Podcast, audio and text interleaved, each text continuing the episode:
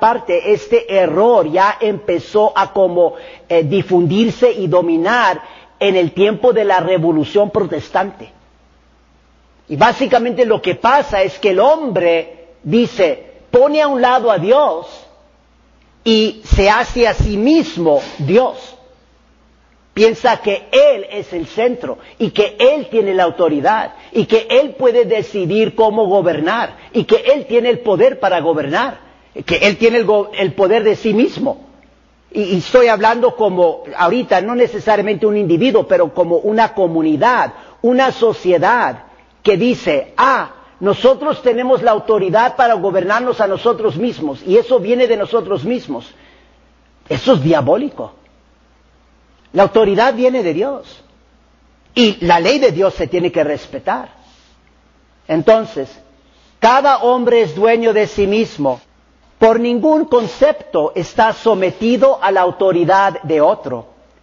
Puede pensar libremente lo que quiera y obrar lo que se le antoje en cualquier materia. Nadie tiene derecho a mandar sobre los demás.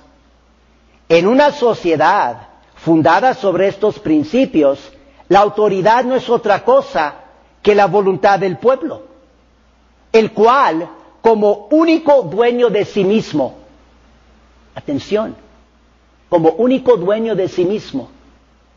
Y eso no es cierto. El dueño nuestro es Dios, el dueño de la sociedad es Dios. Dios nos ha creado. Todos le debemos respeto a Dios. En una sociedad fundada sobre estos principios, la autoridad no es otra cosa que la voluntad del pueblo, el cual como único dueño de sí mismo es también el único que puede mandarse a sí mismo. Es el pueblo el que elige las personas a las que se ha de someter, pero lo hace de tal manera que traspasa a éstas no tanto el derecho de mandar, cuanto una delegación para mandar, y aún está solo para ser ejercida en su nombre. Queda en silencio el dominio divino. No olviden estas palabras de Papa León III. Él dice, en este sistema, lo que nosotros tenemos hoy en día. Él dice, queda en silencio el dominio divino. El dominio divino se rechaza, se pone a un lado. Se pone a un lado la ley de Dios. Queda en silencio el dominio divino como si Dios no existiese. O como si los hombres, ya aislados, ya asociados, no debiesen nada a Dios o como si fuera posible imaginar un poder político cuyo principio, fuerza y autoridad, toda para gobernar, no se apoyaran en Dios mismo. De este modo, el Estado no es otra cosa que la multitud dueña y gobernadora de sí misma. Repito esto, de este modo el Estado no es otra cosa que la multitud dueña y gobernadora de sí misma. La multitud diciendo, nosotros somos Dios. Nosotros decidimos qué está bien y qué está mal. Nosotros decidimos qué es el matrimonio. Pues yo digo, aquí nadie puede decidir qué es el matrimonio. Eso ya lo ha instituido Dios desde el principio. Dios cuando creó el hombre y la mujer. ¿Cómo puede un hombre, y no importa quién sea, a mí no me importa si es el presidente o si es Corte Suprema. ¿Cómo pueden ellos decidir en contra de la ley de Dios?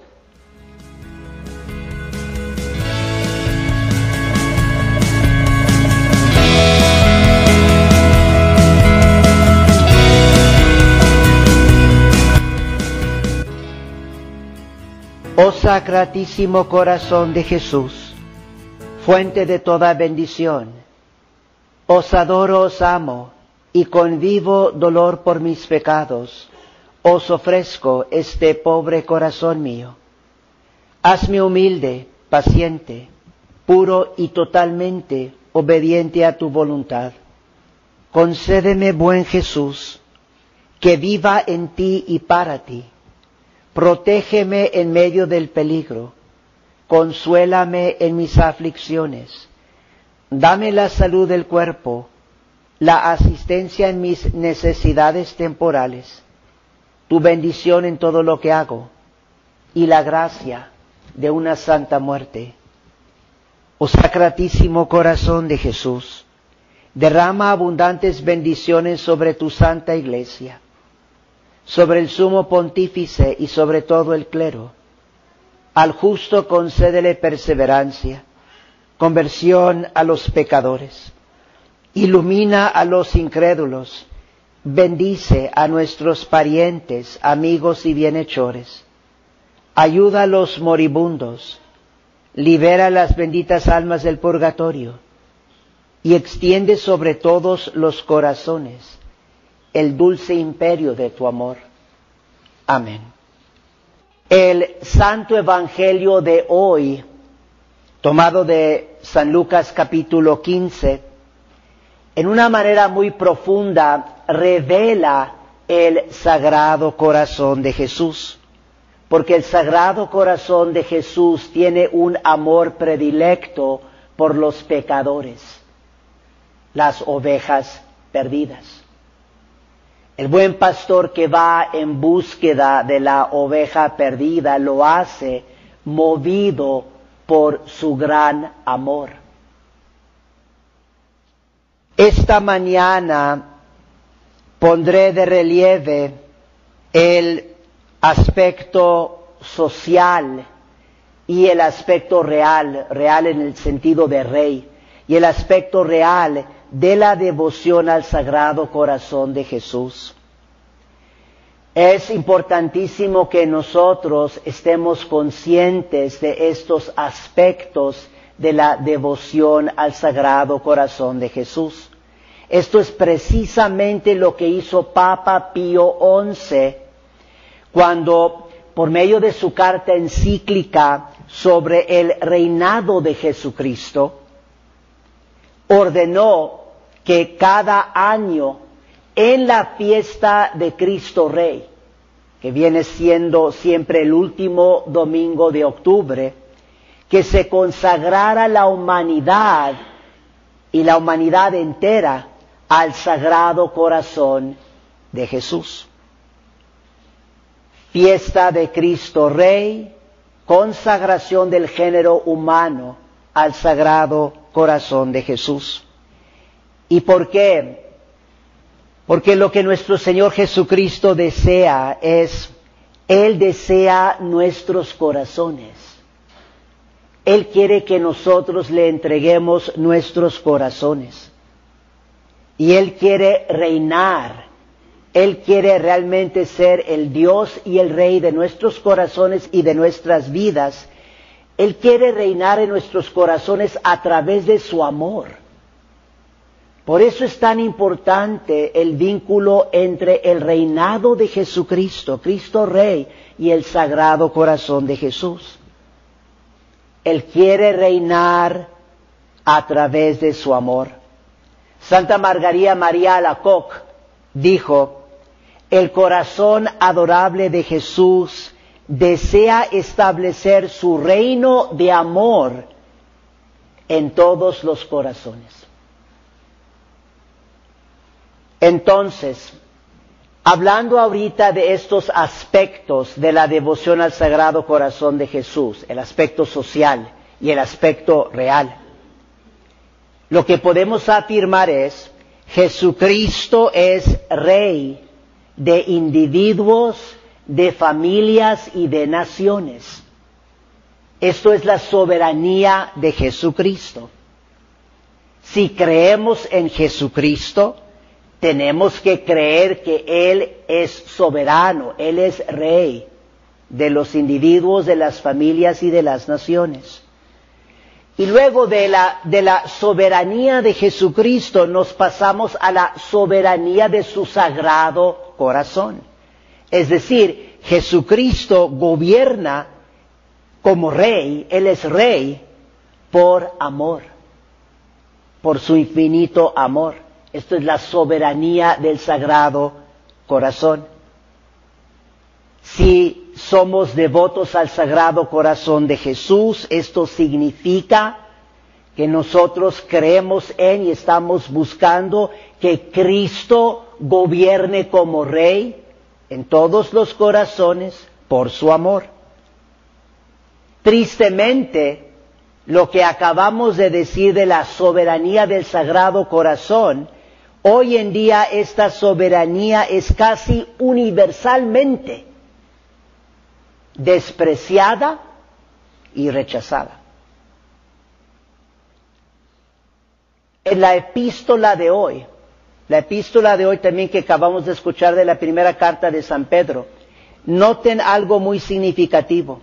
Primero que todo, habla del diablo, de cómo el diablo es como un león rugiente buscando quien devorar. Satanás y el mundo están librando una guerra terrible contra Dios, haciendo todo lo posible para destronar a Jesús, quitarle su trono y desterrarlo de la vida de la familia, la sociedad y las naciones. Esto es lo que está sucediendo. Y es muy significativo que también en la epístola de hoy San Pedro está afirmando la realeza de Jesucristo y de Dios. Al principio de la epístola, humíllense bajo la mano poderosa de Dios. Reconozcan que Dios es el Señor y que Él es el que tiene toda autoridad. Y al final de la epístola se habla de el imperio de Dios. Obviamente que Él es rey. Esta mañana quiero brevemente nomás hablar como un ejemplo de esto, de esta guerra terrible de Satanás y del mundo contra Dios y contra nuestro Señor Jesucristo. O sea, rechazando a Cristo como Rey, rechazando la soberanía de su sagrado corazón. Y tiene que ver también lo que acaba de suceder hace dos días aquí en los Estados Unidos con la reversión de Roe v. Wade, o sea, donde ya lo que ha sucedido es que se ha puesto cierto freno al pecado grave del aborto. En un sentido, pero por eso lo estoy diciendo, es un sentido pequeño. En un sentido es positivo, porque obviamente ya puede haber más restricciones también al nivel legal del Estado puede haber más restricciones, más prohibiciones contra este pecado gravísimo. Pero por el otro lado, es importantísimo que nosotros reconozcamos que todavía las cosas van muy, muy mal y que tenemos mucho que hacer para nosotros hacer reparación al Sagrado Corazón de Jesús.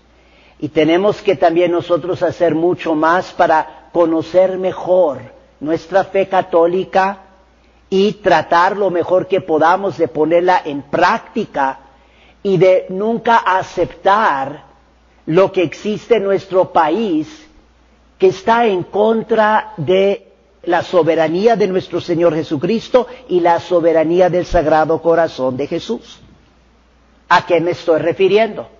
Pues miren, básicamente lo que ha sucedido ahora es eh, la Corte Suprema ha reconocido, bueno, esto del pecado del aborto o del aborto, eso ya se va a regresar a cada estado, cada estado va a decidir acerca del el aborto.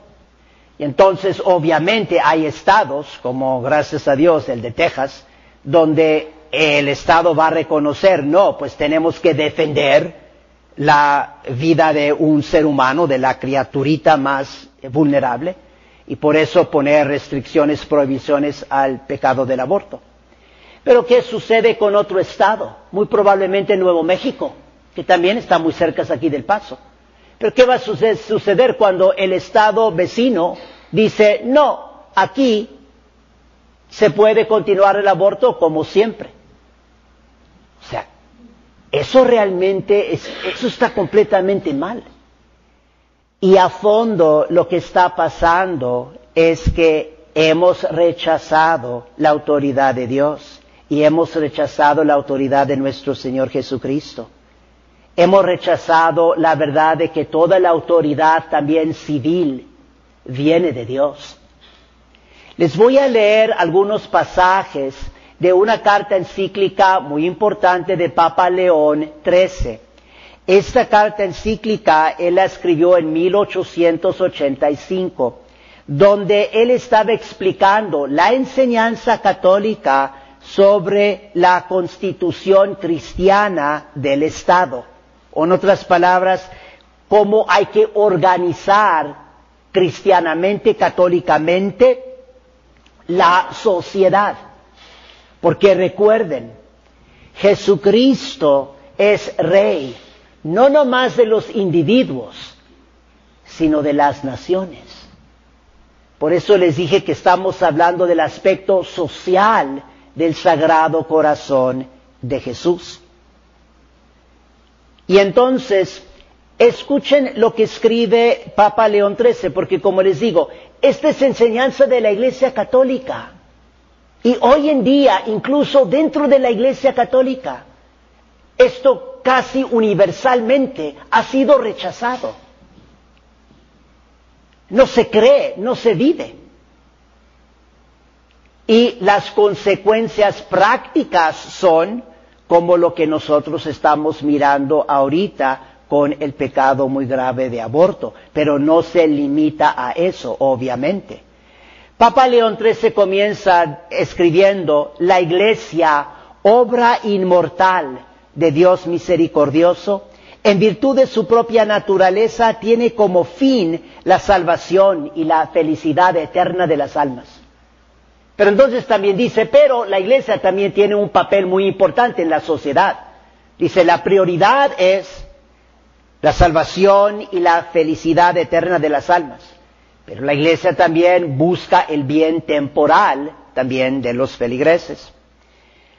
Pero entonces el Papa León XIII, él habla de cómo, él dice, solo Dios es el verdadero y supremo Señor de las cosas todo lo existente ha de someterse y obedecer necesariamente a Dios.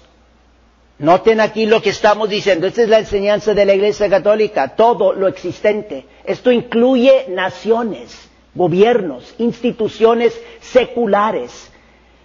Todo lo existente ha de someterse y obedecer necesariamente a Dios.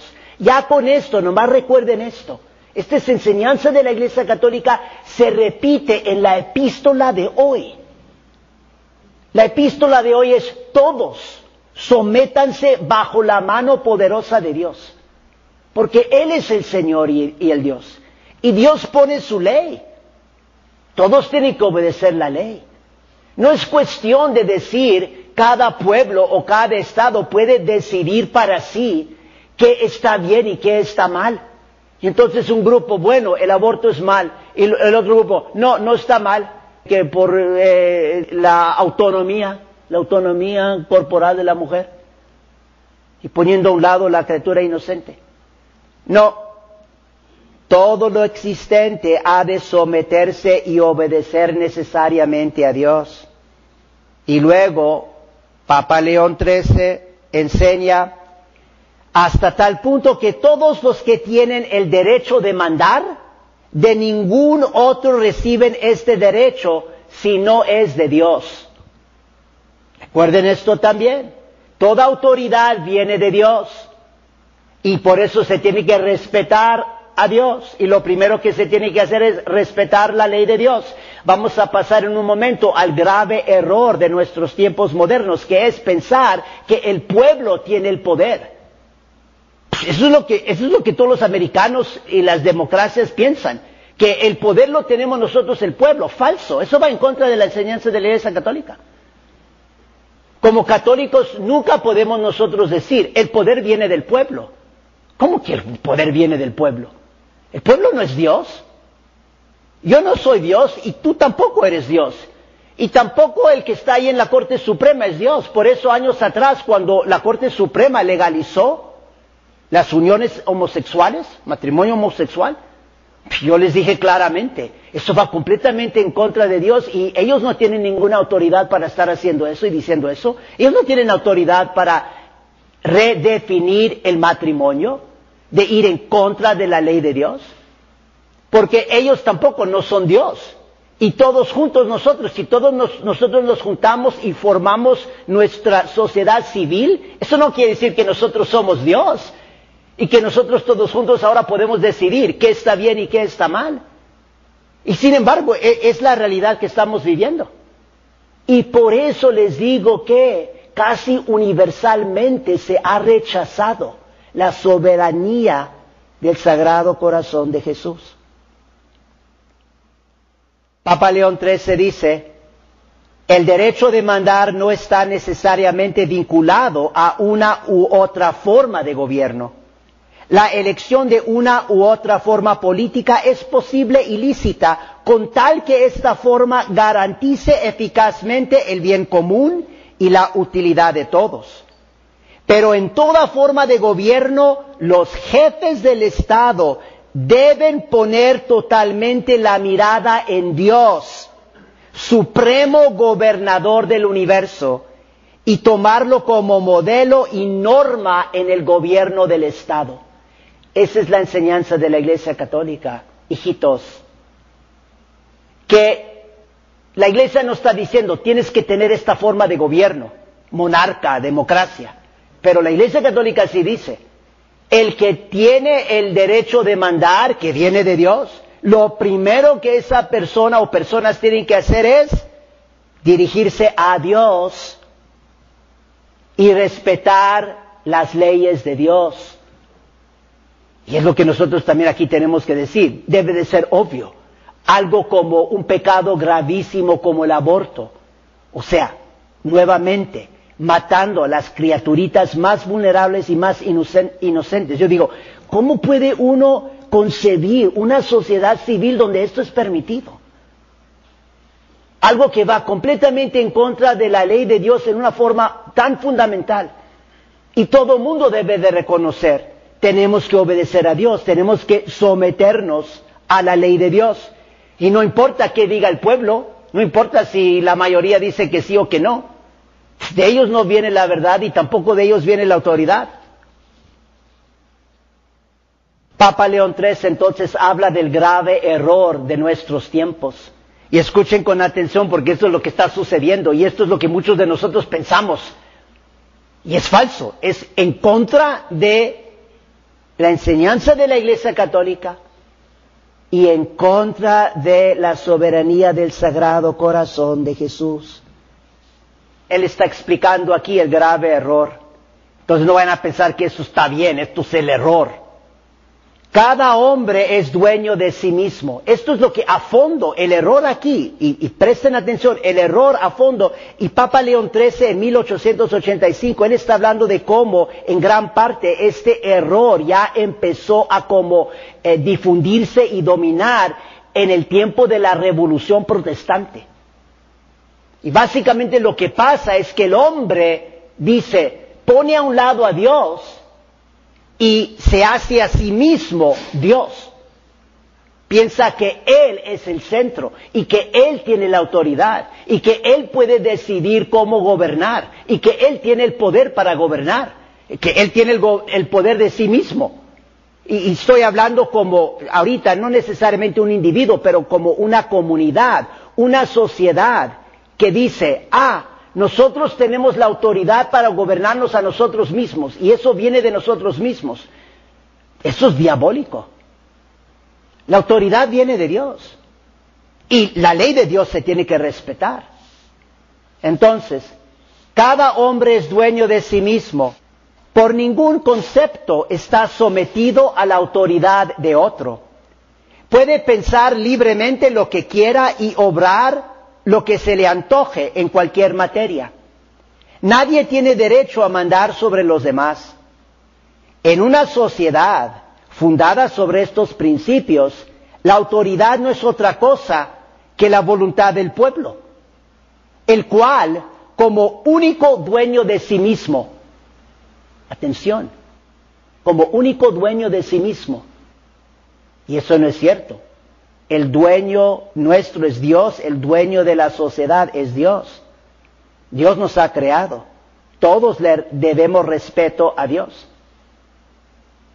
En una sociedad fundada sobre estos principios, la autoridad no es otra cosa que la voluntad del pueblo, el cual como único dueño de sí mismo es también el único que puede mandarse a sí mismo.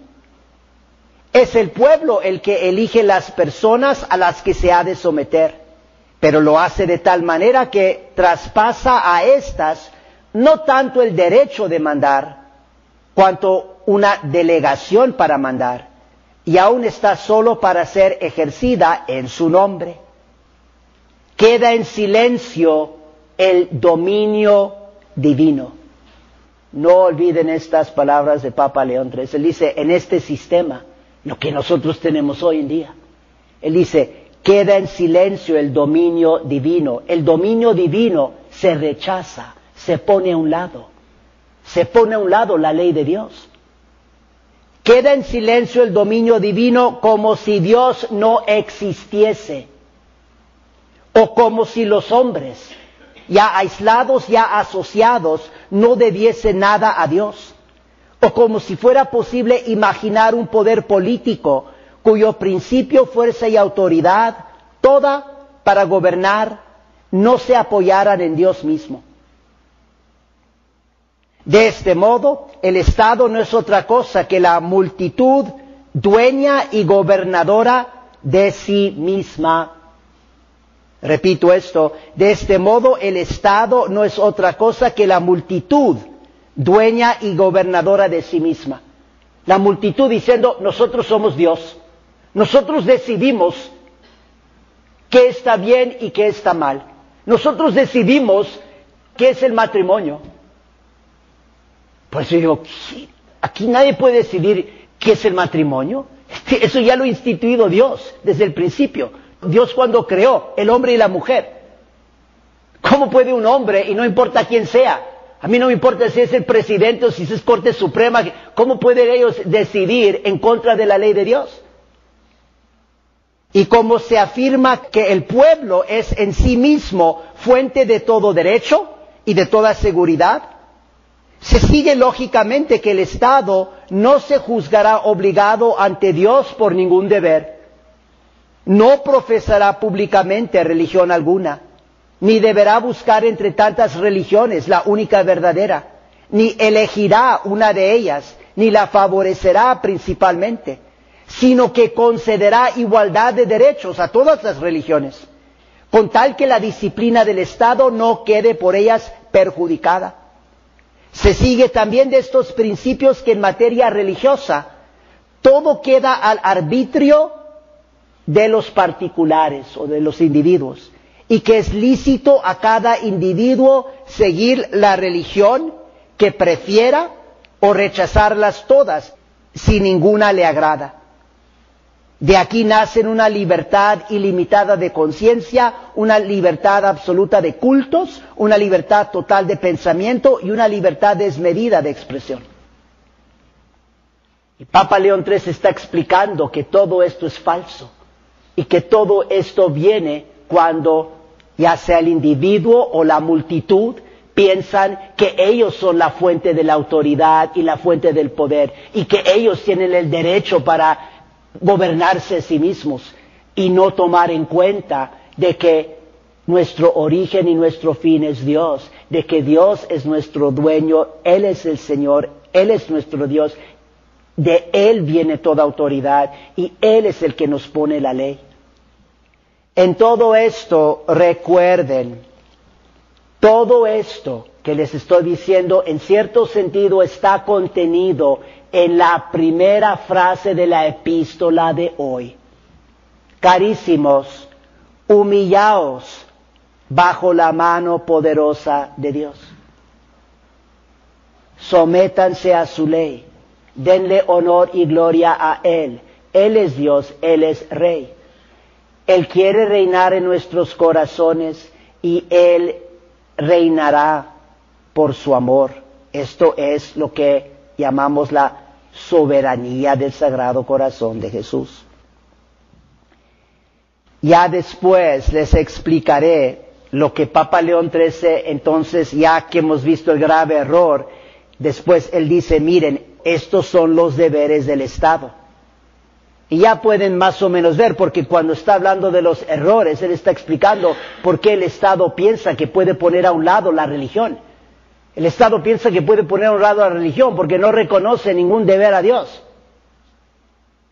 Estemos muy conscientes de que hay que hacer mucha reparación al Sagrado Corazón de Jesús, porque casi universalmente el reinado de este Sagrado Corazón es despreciado y rechazado. Sagrado Corazón de Jesús, venga tu reino. En el nombre del Padre y del Hijo y del Espíritu Santo. Amén.